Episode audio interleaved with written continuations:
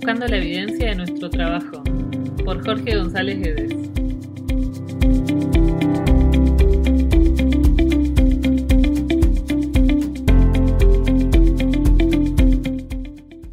Hola, ¿cómo están? En este tercer podcast, Nicolás Laprida, argentino, radicado en Punta del Este, donde tiene su propio centro de movimiento, rehabilitación y fuerza. Increíble lugar y mucho mejor staff. Es profesor de educación física y licenciado en kinesiología y fisioterapia. Está certificado en FMS, FMA, FCS, entrenador de fuerza Dexos, Bio4 Condition y sistema Stuart McGill. Fue un gran compañero en nuestra formación como coach deportivo de DNS y él además está terminando la última fase de su formación clínica. Hoy hablaremos de respiración, con la guía de un interesante artículo llamado La contracción del diafragma humano durante los ajustes rápidos de la postura. Muy interesante, actual y poco entendido tema en el ámbito de la salud y mucho más en el ámbito del rendimiento. Que lo disfruten.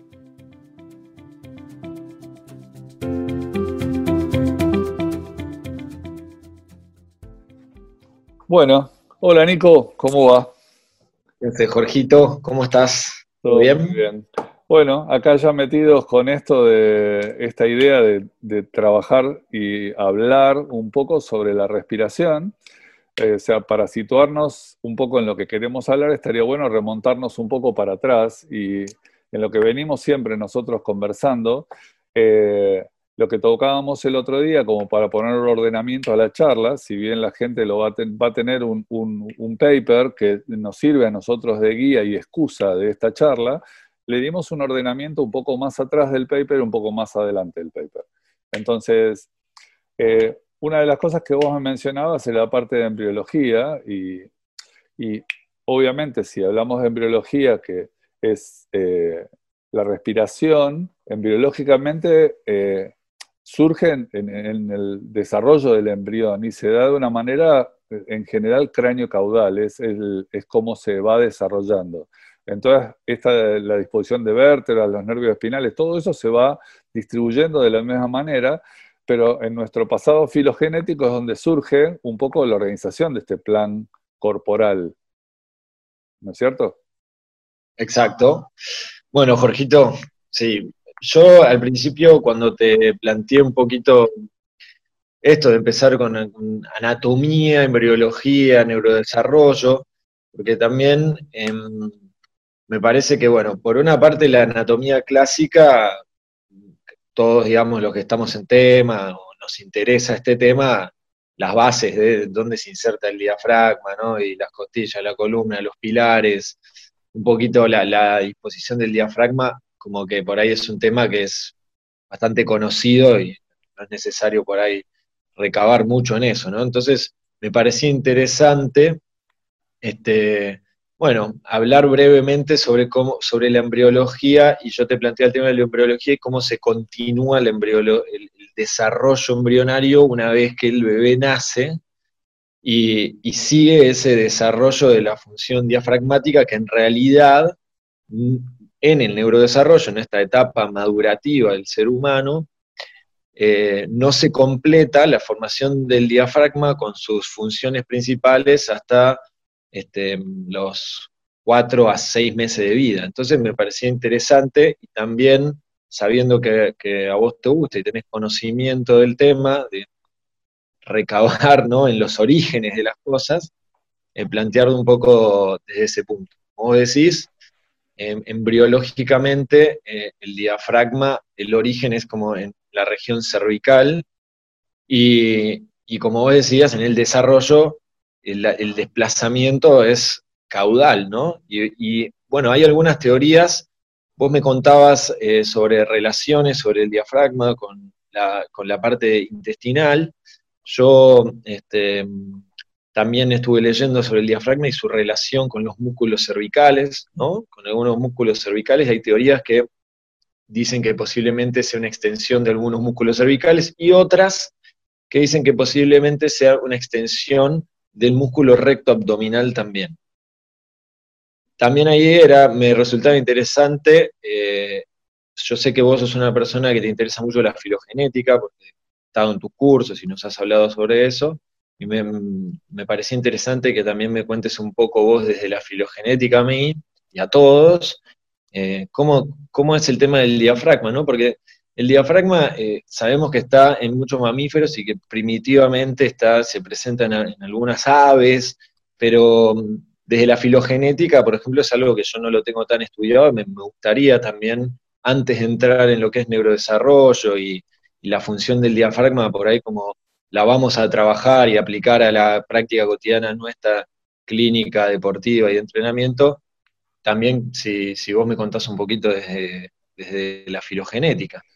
Sí, es un tema que yo sé es recurrente, la verdad que me gusta mucho y que indudablemente el ser humano, que es uno de los pocos mamíferos que indudablemente sale eh, incompleto, en cierta manera, eh, por, por, un tema casi de estructura. Nosotros necesitaba el ser humano eh, primario, necesitaba enseguida correr porque si no estaba a riesgo entonces requería de, la ayuda de sus padres como para salir corriendo, entonces muchos de los procesos no se podían terminar, un caballo sale caminando, pero nosotros no salimos con el tamaño suficiente y el desarrollo suficiente. Indudablemente el sistema respiratorio, que más o menos empieza en la semana 15 de, de la etapa embriológica, indudablemente alcanza su maduración afuera eh, nosotros nacemos y como vos bien decías, recién para eh, bastante avanzado, vos pensás que salimos con solo el 10% de los alveolos futuros. Entonces, postnatalmente desarrollamos el 90% de los nada más 300.000 más o menos alveolos que tenemos.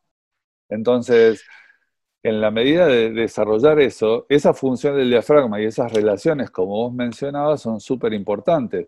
Entonces, esto un poco, eh, eh, el, neurodesarrollo, eh, ya que estamos en el baile, ya vamos a hablar más adelante del DNS, pero en esencia cumple un, rol fundamental. Totalmente. Bueno, yo creo que también, un poco desde ese lugar, como vos decís, la primera y principal función del diafragma en el ser humano es netamente respiratoria. Y por eso también es que eh, se lo asocia directamente a esa, a esa función, ¿no? Y por ahí, sus otras funciones, que vamos a ir hablando durante el transcurso de esta charla, por ahí son, son menos conocidas, ¿no? Eh, yo creo que, bueno, hoy en día hay mucho más investigación y, y, el tema de la respiración y el diafragma y sus otras funciones es un tema que por ahí ya está más boca de todos y más conocido, está bueno ponerlo sobre la mesa, pero bueno, este, esto de que el diafragma en la primera infancia, en las primeras semanas de vida, tiene una función que es nada más respiratoria, es lo que lo asocia a, esa función, ¿no? a la respiración. Y a veces mucha gente se queda con esa función por ahí principal o vital, ¿no? porque sus otras funciones pueden ser muy importantes y muy importantes para nosotros como entrenadores o terapistas, pero para el común de la gente son desconocidas. En cambio, la función respiratoria, que obviamente es una función que la necesitamos sí o sí para vivir, este, es la más conocida.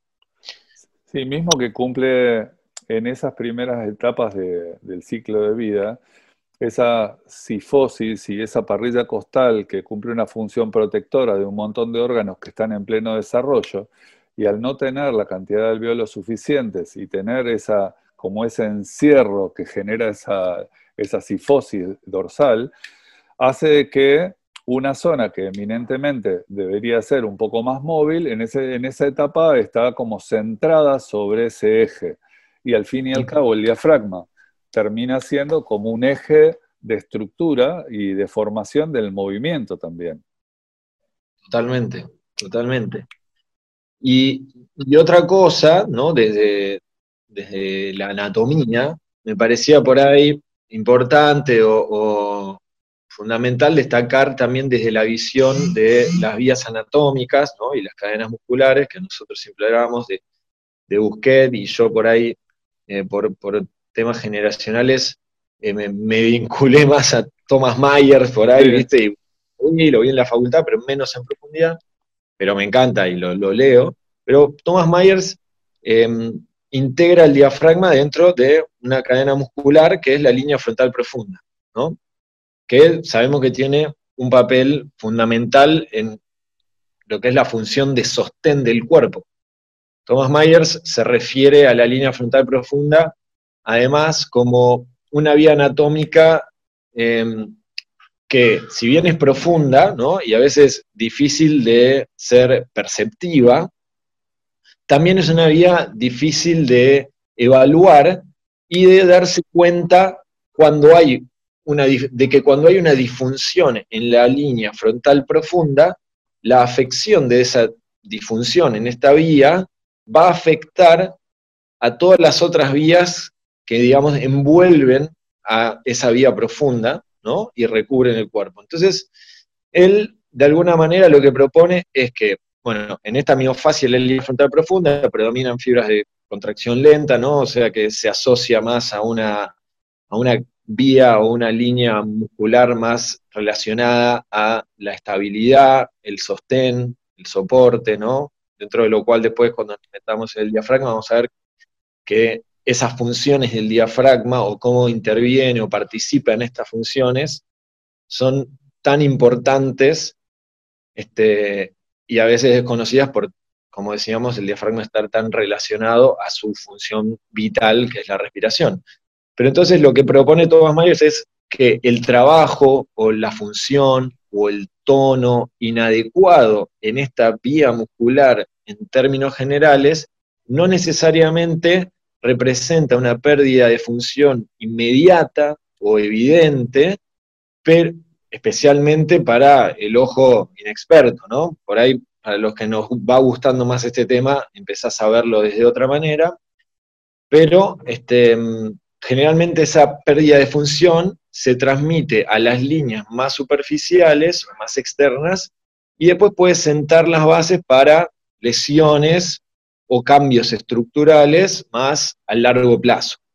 Entonces, me parece que también desde la anatomía, más allá de que conocer sus inserciones externales, costales, su relación con la columna vertebral, ¿no? con los pilares diafragmáticos y con, cómo se va desarrollando en la embriología y la relación que tiene, como decíamos recién, con las otras cavidades y órganos, es importante saber que sí forma parte de una estructura más compleja y profunda vinculada al sostén, vinculada a la estabilidad, vinculada a la postura y vinculada a, digamos, el corazón de la función de las otras vías, en la que a veces, por no ser tan evidente este, la pérdida de función en esta línea profunda, por ahí podemos tender a dejar de prestarle atención. O por no ser de tan fácil lectura la disfunción de esta vía o del diafragma dentro de esta vía, también por ahí podemos tender a dejar de darle importancia, porque, como decíamos, la, eh, relación inmediata con la función más superficial a veces no es tan visible. Pero sí es importante tenerla en cuenta para el largo plazo. Sí, mismo anatómicamente hay un punto de relación que a mí siempre me llamó la atención y que en esto por ahí otras técnicas como el Postural Restoration Institute y otras más eh, empiezan a tener en cuenta qué es lo que hay arriba y qué es lo que hay abajo, porque al fin y al cabo estamos hablando como algo que es aislado, pero algo que no es aislado. Eh, arriba nada más y nada menos tiene de un lado el corazón y que el ventrículo en los que más, en los que hacen deportes, tiene un tamaño baño, un tamaño más grande eh, y empuja para abajo ese diafragma, más todos los órganos que abajo del diafragma tienen un determinado tamaño y que tienen una determinada eh, dilatación y contracción que indudablemente afectan al equilibrio de estructura y al equilibrio en transferencia, con lo cual la disposición del diafragma y las demandas que el ejercicio impone a eso hacen de que si no hay un equilibrio de funciones entre todos esos órganos, indudablemente el diafragma va a llamar la atención de determinadas cosas. Eh, totalmente ahí un poco entra lo que hablábamos de eh, nuestro gusto por el mismo tema.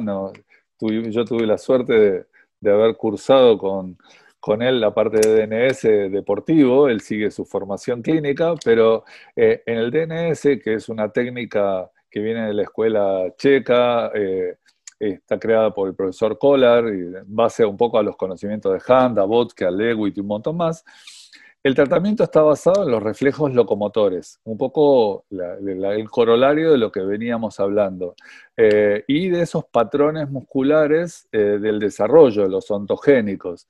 Entonces, el papel fundamental un poco del DNS es optimizar un poco la distribución de esas cargas internas que genera, eh, y el diafragma es nuestro, nuestro, como la articulación de eso. Entonces, en, esto de, esa articulación, los músculos, nosotros siempre lo imaginamos sobre la acción. Un poco los que nos escuchan imaginan un músculo, que es el bíceps, que flexiona el brazo. El diafragma es como difícil imaginarlo dentro del contacto con el movimiento. Totalmente. Con respecto al DNS, mira, a mí, eh, y, metiéndonos en este tema, ¿no? Para ir desarrollando lo que vos estás proponiendo, este, hay una cosa que, pasa mucho en la clínica, que es que eh, a veces no hay consenso sobre estereotipos funcionales ideales, ¿no? Entonces, esto con la respiración, sin ir más lejos, pasa, ¿no? Y yo creo que hoy se está logrando una integración de conceptos mayor, por lo menos con la gente con la que estamos en contacto, vos, yo, nosotros, que estamos siempre tratando de informarnos del tema, empezamos a ver que hay más consenso, pero si vemos, todavía yo veo alumnos o pacientes que vienen de otras ramas, como el Pilates, eh, y que todavía hablan de otras eh, formas de utilizar la estabilidad y la respiración que no son este, la misma por ahí que tendemos a utilizar nosotros. Entonces, a veces esta falta de, consenso sobre los estereotipos funcionales ideales este, existe. Y yo siempre ahí me quedo con, unas frases que, siempre dice, yendo ahora a la, escuela checa, que dice Carl Lewis, que dice que la función es tan real como la estructura. Él siempre dice, que la función es tan real como la estructura, la fisiología es tan importante como la anatomía, la función forma a la estructura, porque como decís, cuando nacemos estamos totalmente inmaduros y la correcta maduración del sistema nervioso va a ir de la mano con la correcta formación de la estructura si la distribución del tono y de las funciones es correcta. Y bueno, y ahí es donde un poco a mí y a vos por ahí que nos conocimos además a partir del DNS y que nos introdujo mucho el interés también por la respiración, eh, el DNS lo que propone es este método en el que el estereotipo ideal de eh, muchas, digamos, este, factores del movimiento y de la postura o funciones este, se basan en normas desde una perspectiva del desarrollo. Entonces ellos plantean que el ser humano naturalmente atraviesa estas etapas del desarrollo. Yo le digo a mis alumnos, digo, cuando vos llevas a tu bebé, o a mis pacientes, ¿no? Cuando vos llevas a tu bebé al, pediatra, el, pediatra para ver si tu bebé está saludable no le hace una tomografía del cerebro cada vez que lo llevas a una consulta. ¿Qué hace? Observa el movimiento. Y el movimiento es un cartel que nos va diciendo, ¿no? Si el desarrollo madurativo, la maduración del sistema nervioso es acorde, y a través de la distribución del tono, los movimientos, la postura, las articulaciones, cómo van tomando su forma y, su posicionamiento, este, puede evaluar eso. Entonces, me parece que el DNS desde ese lugar este, te introduce de una manera tan interesante a la función respiratoria y le empieza a dar de manera muy importante esta otra eh, cara funcional de la estabilidad, ¿no? Veníamos diciendo que la función respiratoria era más conocida, pero la función de la estabilidad empieza a tomar y a cobrar una importancia fundamental para el movimiento. Y ahí voy un poco con lo que charlábamos hoy de pensarlo también desde las extremidades, ¿no? Y cómo la capacidad de o la capacidad de movimiento empieza a aparecer cuando empezamos a lograr tener esta estabilidad en el centro, en el núcleo, en el core, y cómo esto se relaciona directamente con la etapa de filialización del desarrollo del diafragma en sus funciones respiratoria, estabilizadora. En general, eh, mucho de todo esto obviamente va a tener mucho que ver con el entorno. Eh, el entorno, llámese, el entorno de desarrollo que ese individuo tenga eh, y de la capacidad o cantidad de estimulación que pueda tener en ese proceso de desarrollo. y esto es algo que nos lleva un poco a, a esta modernidad y más hoy que estamos en una etapa en donde estamos encerrados, la posibilidad de que los chicos puedan tener una cantidad de estimulación determinada conlleva a un beneficio hacia su sistema central o, digamos, segundo sistema de control que puede ser ese diafragma. Porque indudablemente ese diafragma va a tener una relación muy importante con los, eh, las articulaciones adyacentes, ¿no es cierto? Eh, y en general, como vos dijiste, los modelos de persona se van a dar, perdón por el, perro, eh, los modelos de persona de cómo van a estar funcionando van a tener que ver con, con determinados patrones disfuncionales. Pero esos patrones disfuncionales nosotros estamos acostumbrados a verlo porque nos llega gente a, realizar una actividad y por ahí lo evaluamos y en función de esa evaluación intervenimos. Ahora, mucha gente con patrones disfuncionales eh, que no se da cuenta que los tiene, eh, realiza movimientos de la misma manera. Entonces, un poco la pregunta surge naturalmente, ¿conviene intervenir igual en, movimientos que nosotros evaluamos disfuncionales, pero que para la persona no es lo natural? Bueno, ahí yo creo que puede, siempre va a existir una pequeña incógnita. Creo que yo no tengo por ahí la potestad, ¿no? Para decir si conviene o no conviene. No, no, obvio, obvio, obvio. Y creo que también va a basarse un poco, bueno, en cuál es la metodología de pensamiento del movimiento que tengamos y cuáles son las prioridades también, ¿no? Claro. Por ejemplo, si, si mi prioridad, yo, esto me pasa con, con, pacientes que son atletas y que no son atletas de alto rendimiento, ¿no? Que tienen una familia, que tienen un trabajo y que de repente este, llegan al gimnasio o a la consulta por determinadas eh, distintas cosas, ¿no? Entonces, si yo me baso en, los principios de la salud y pienso en cuáles pueden ser las consecuencias a largo plazo, ¿no? Por más de que la persona no tenga sintomatología en este momento, yo trato de apuntar hacia un estereotipo ideal, que no, no existe, ¿no? La postura perfecta ideal y somos todos diferentes. Pero sí que se cumplan ciertos principios, que ahí, por ejemplo, a mí los principios del DNS me gustan mucho, como la respiración, la estabilización de la zona media, la calidad del soporte, la, conciencia del movimiento y del cuerpo y el centrado articular ¿no? de los distintos segmentos. Esos son como cinco principios básicos del DNS. Entonces, si yo me baso en eso, digo, bueno, que haya centrado articular, entonces ahí empiezo a ver la postura, como os decía, según distintos conceptos. A mí me gusta mucho, eh, por ejemplo, Yanda, que lo mencionaste hoy.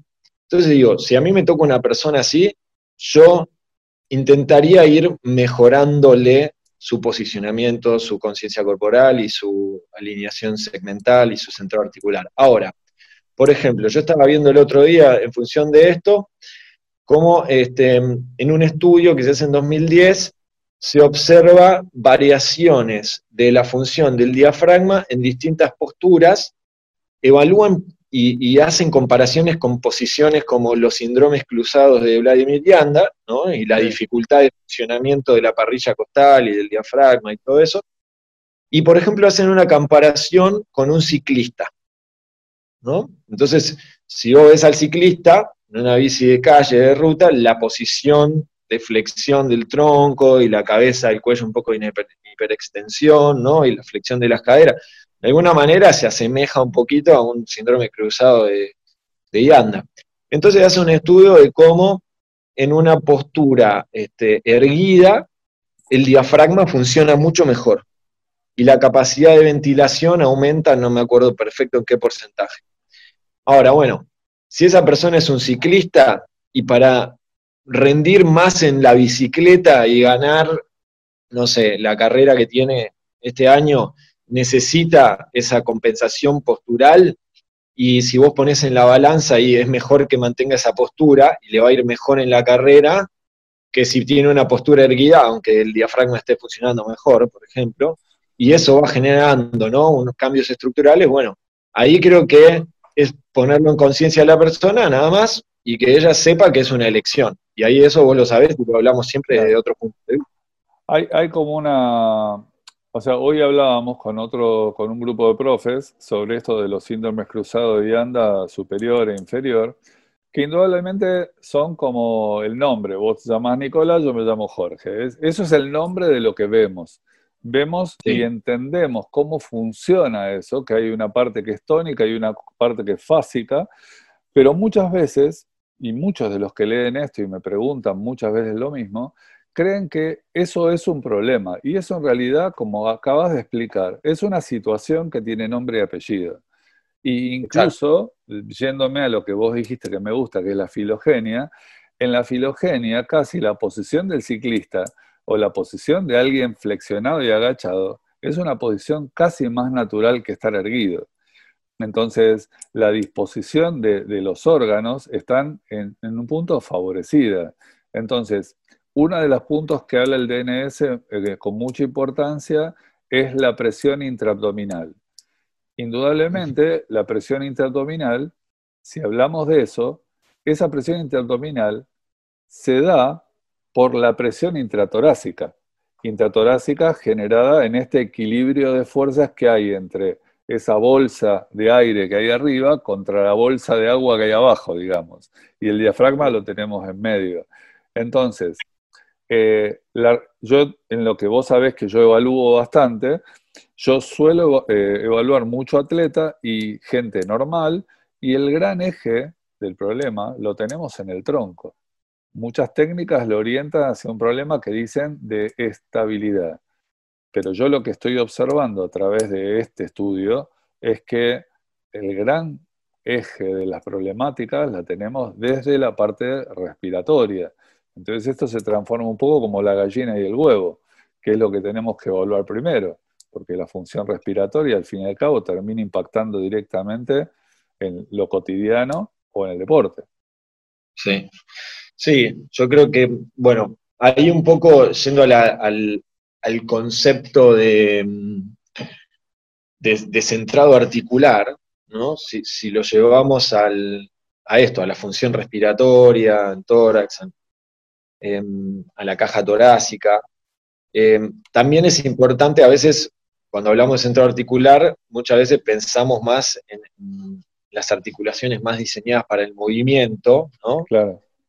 De hombros, cápulas, caderas, rodillas.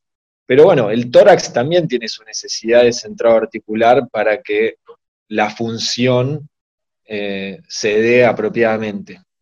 Y ahí, bueno, la capacidad de, por ejemplo, disociación entre el movimiento de la columna dorsal y el movimiento costovertebral, ¿no? de las costillas, es importante, porque obviamente que si nosotros no lo trabajamos, pero si yo estoy sentado, me siento y dejo caer el tronco, que va así encorvado, la columna dorsal se flexiona y las costillas bajan. Pero lo que se propone también en DNS es la capacidad aislada de mover la columna dorsal y las costillas. Porque vos tenés que poder tener una columna dorsal erguida y las costillas tienen que poder descender y ir a una posición neutral más baja tienen que poder moverse alrededor del eje de la articulación ¿no? costo vertebral. Y, cuando la, y además sabemos que las primeras costillas, las primeras ¿no? 6, 7 costillas están se insertan y se juntan junto con el esternón, ¿no? y que el movimiento costal de las costillas superiores es como más anteroposterior y un poco lateral, pero no es como vertical, ¿no? como caudocefálico. Y eso, cuando empezamos a ver eh, los detalles minuciosos, empezamos a ver que se alteran muchas cosas. Entonces, por ejemplo, te cuento un caso clínico que me pasó a mí de una persona que es un surfista y que venía con un dolor agudo en la articulación acromioclavicular y no había sido producto de un traumatismo. Y él tenía, yo lo que empecé a observar, y, era obviamente que tiene un sobreuso, ¿no? porque el hombro lo usa mucho para la remada, pero entonces yo empecé a pensar, lo, digo, lo empezamos a evaluar, y él tenía una postura con una columna dorsal muy en flexión, ¿no? Como sifótica. Tenía una respiración muy torácica, con hipertono de todos los músculos accesorios. Eso era visible, una evaluación mediante la observación nada más. Entonces, este, empezamos a trabajar el patrón, yo empecé a trabajar el patrón respiratorio diafragmático con el objetivo de trabajar sobre el siguiente detalle. Cuando el esternón se mueve antero-posteriormente, el movimiento que se da en la clavícula y el, y el manubrio del esternón es muy importante, el movimiento de rotación entre el manubrio y la clavícula. Cuando cambiamos ese patrón respiratorio por una respiración torácica, que se mueve verticalmente, el movimiento pasa a centrarse, en vez de la articulación entre el manubrio o externo clavicular, pasa a centrarse en la articulación acromioclavicular y cambia la alguna, y tiende a cambiar la angulación de la clavícula con respecto a la horizontal. Entonces, empezamos a trabajar desde la alineación postural o del centrado articular de la caja torácica y el patrón respiratorio, y, se le fue el dolor, se le fue el dolor de la clavícula. Claro, porque le, eh, indudablemente empieza más que nada una toma de conciencia del individuo hacia un ajuste eh, específico hacia la disciplina que realiza. Entonces, eh, eh, eso está, está buenísimo, porque el mismo deporte incluso puede llevar el sobreuso de determinadas acciones, puede llegar a una mala resolución de ese problema. Al no tener este foco desde el origen y que quien enseña una técnica solamente se centra en la técnica del libro, muchas veces muchos problemas técnicos surgen de un tema secundario que ni el atleta sabe de dónde viene, ni el entrenador tampoco sabe de dónde viene. Y, Totalmente. Esas resoluciones están buenas. Eh, indudablemente, esta, eh, estos, este paper que nosotros vamos a poner como excusa, lo que tiene de piola es que el título solo, el título es Contracción del diafragma humano durante los ajustes rápidos de la postura.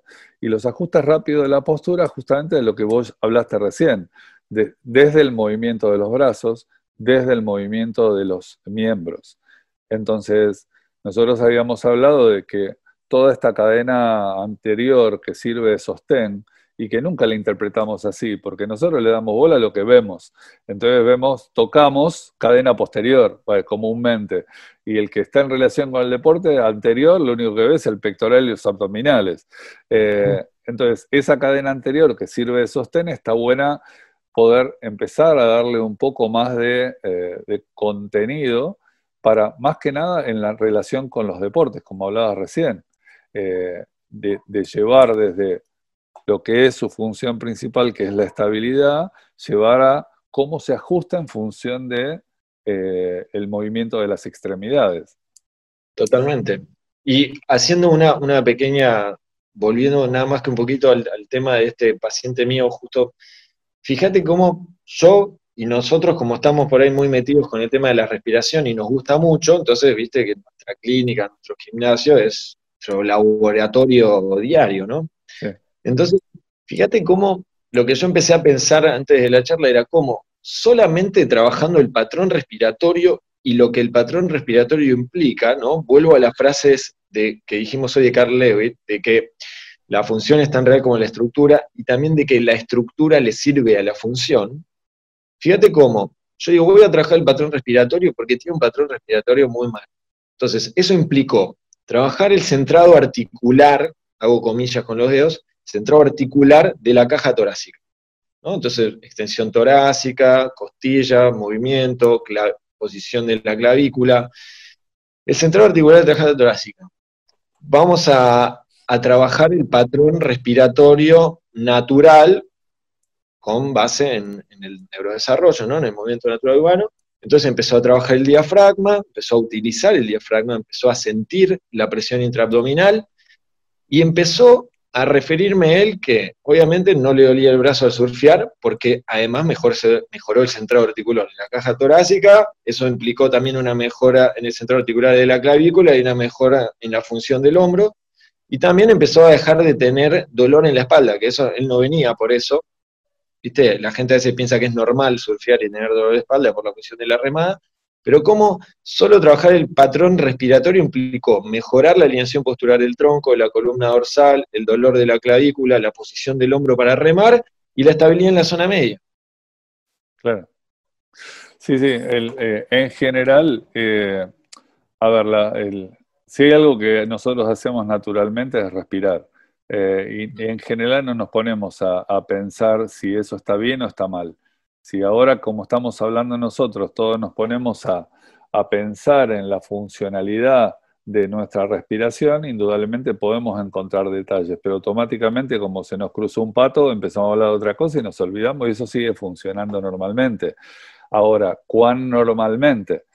Porque yo lo que veo gran parte de la problemática eh, es que no solo que estamos mucho tiempo sentados, independientemente del COVID, sino que en general la gente está mucho tiempo sentada, cuán importante es, si bien lo vamos a hablar un poco más al final, el, hacer de esto una cotidianeidad, el incorporarlo directamente a una sesión de entrenamiento.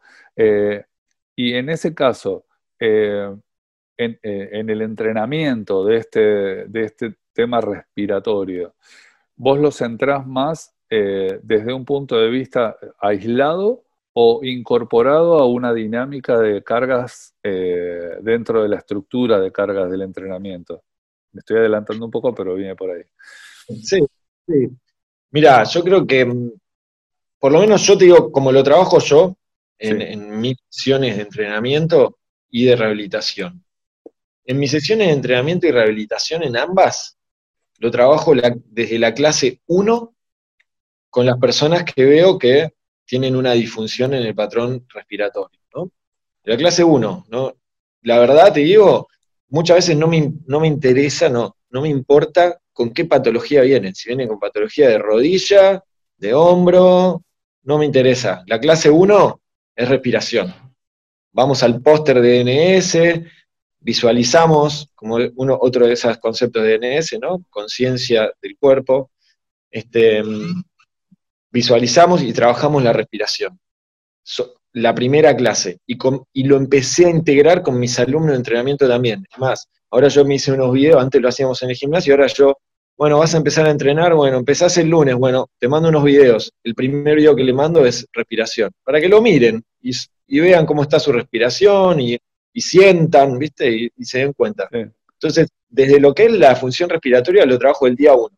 Y la respiración y la estabilidad también lo trabajo desde el día uno con eh, posiciones sencillas, no muy desafiantes, no como un entrenamiento del core y de la zona media, sino, bueno, vos hiciste DNS, posiciones de tres meses, de cinco meses, de seis meses, posiciones en las que nos vamos eh, yendo hacia lo que sería un bicho muerto, ¿viste? Mover tus manos, mover tus piernas, empezar a sentirlo.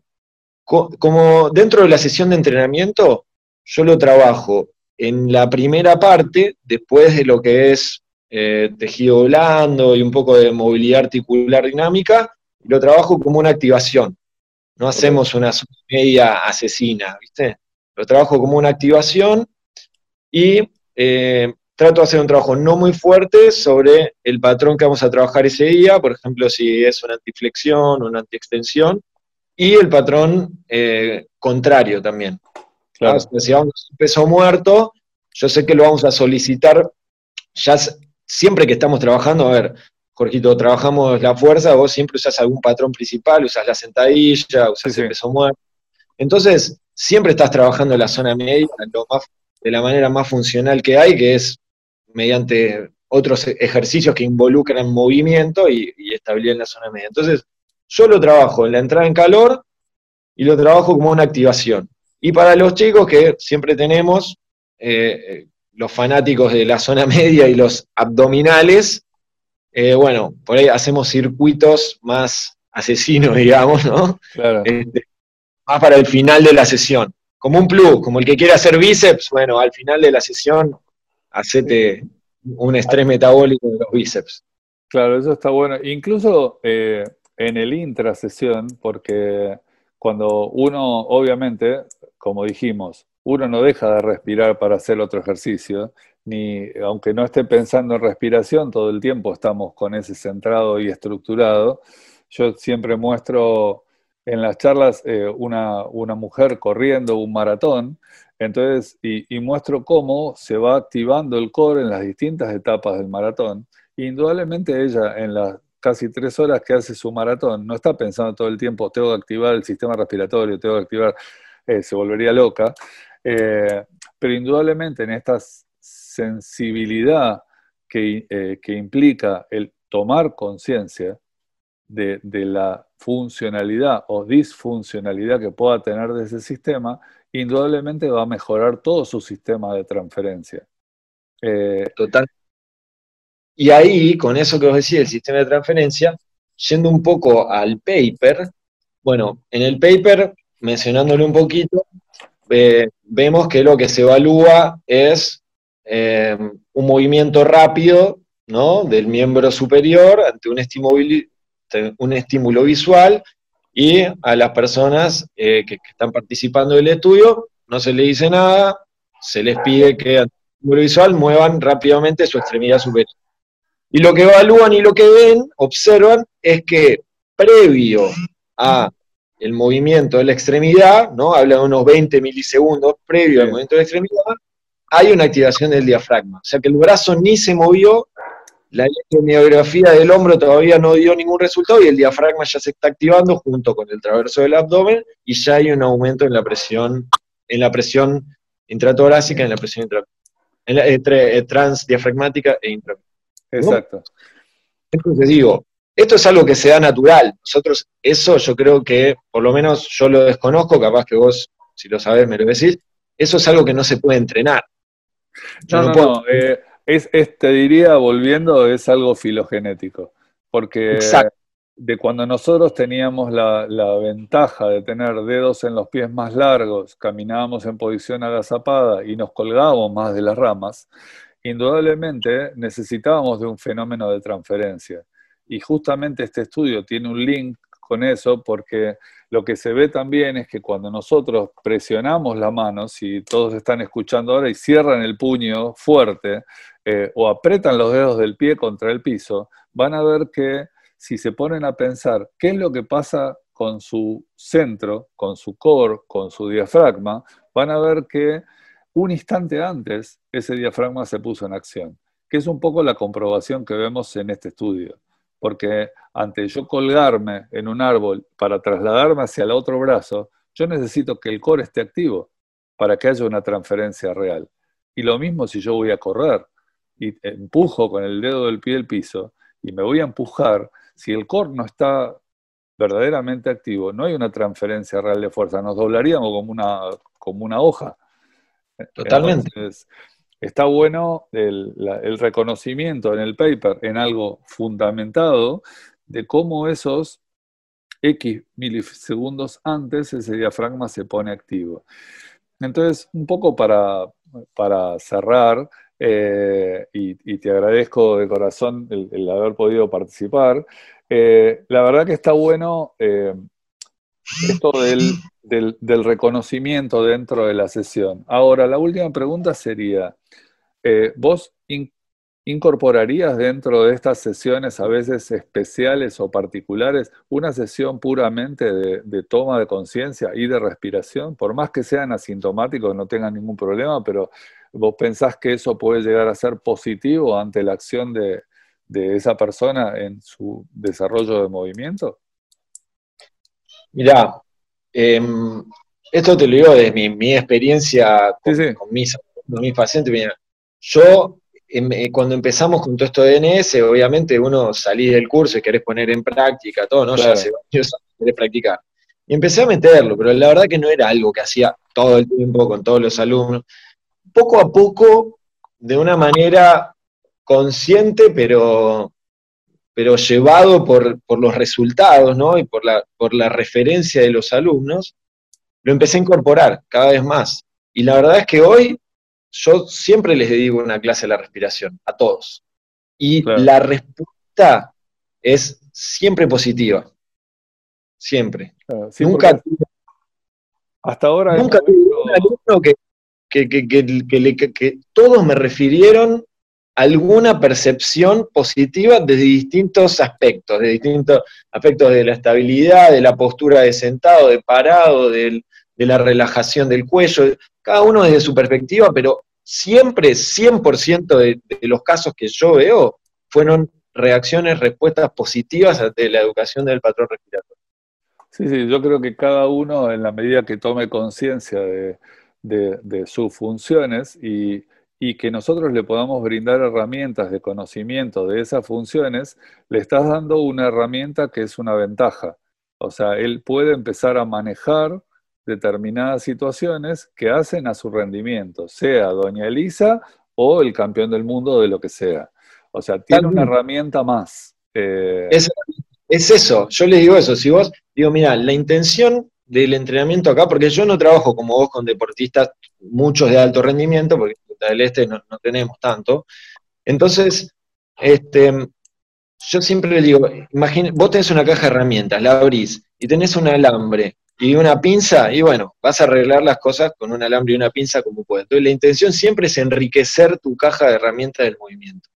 Y la verdad es que esta herramienta siempre la encontré enriquecedora y todos me la refieren enriquecedora desde el que está manejando y le duele la espalda cuando maneja y empieza a respirar bien y le cambia su percepción del dolor. Entonces, me parece que, bueno, yo, para hacer el cierre antes de que se nos vaya el tiempo, me parece que, uno, reconocer la función estabilizadora del diafragma, eso ya está, está comprobado, está comprobado científicamente, es una acción que es eh, previa al, al movimiento de las extremidades, que está presente, reconocer la, participación del aumento de la presión intraabdominal como otro factor más en la estabilidad de la zona media, este, y reconocer eh, también la necesidad de la central articular de la estructura general del tórax, de las costillas, de, de la columna dorsal, de la pelvis, que no pudimos hablar tampoco mucho del piso pélvico todo, pero reconocer esa, esa necesidad de que la estructura le sirva a la función y, y, nada, y estar atentos a que es un, es un patrón más, que a veces evaluamos patrones que son mucho más referentes al movimiento de las extremidades, reconocer que es un patrón más y que realmente, por lo menos para mí en la práctica, este, produce cambios positivos siempre. Sí, y Así, y como último mensaje en función de lo que dijiste, eh, o sea, está bien, si bien yo tengo bastantes atletas reconocidos de alto rendimiento, yo creo que toda la gente que va a entrenar con nosotros tiene su ilusión de mejorar su rendimiento. Entonces, todos entrenamos atletas de alto rendimiento, porque todos tratamos de hacer que la gente logre su máxima posibilidad. Entonces, dentro de este ánimo y dentro de, este, de esta intención, de poder dar una mano a todos los profesionales que como nosotros nos formamos y que por ahí no tienen la posibilidad de, estar, porque están enterrados en el laburo, de estar eh, escuchando este podcast, eh, sepan que tienen aparte un paper que referimos y el contacto nuestro por si necesitan algo que, en lo cual le podamos ayudar. Así que bueno, mil gracias, saludos para la FLIA y para todo el staff divino que tenés ahí. Y bueno, gracias por la participación. Bueno, gracias a vos, Jorgito. Siempre impulsándonos a, a, seguir aprendiendo, leyendo y saber un poquito más y compartir el conocimiento. Gracias, gracias y saludo a la FLIA también.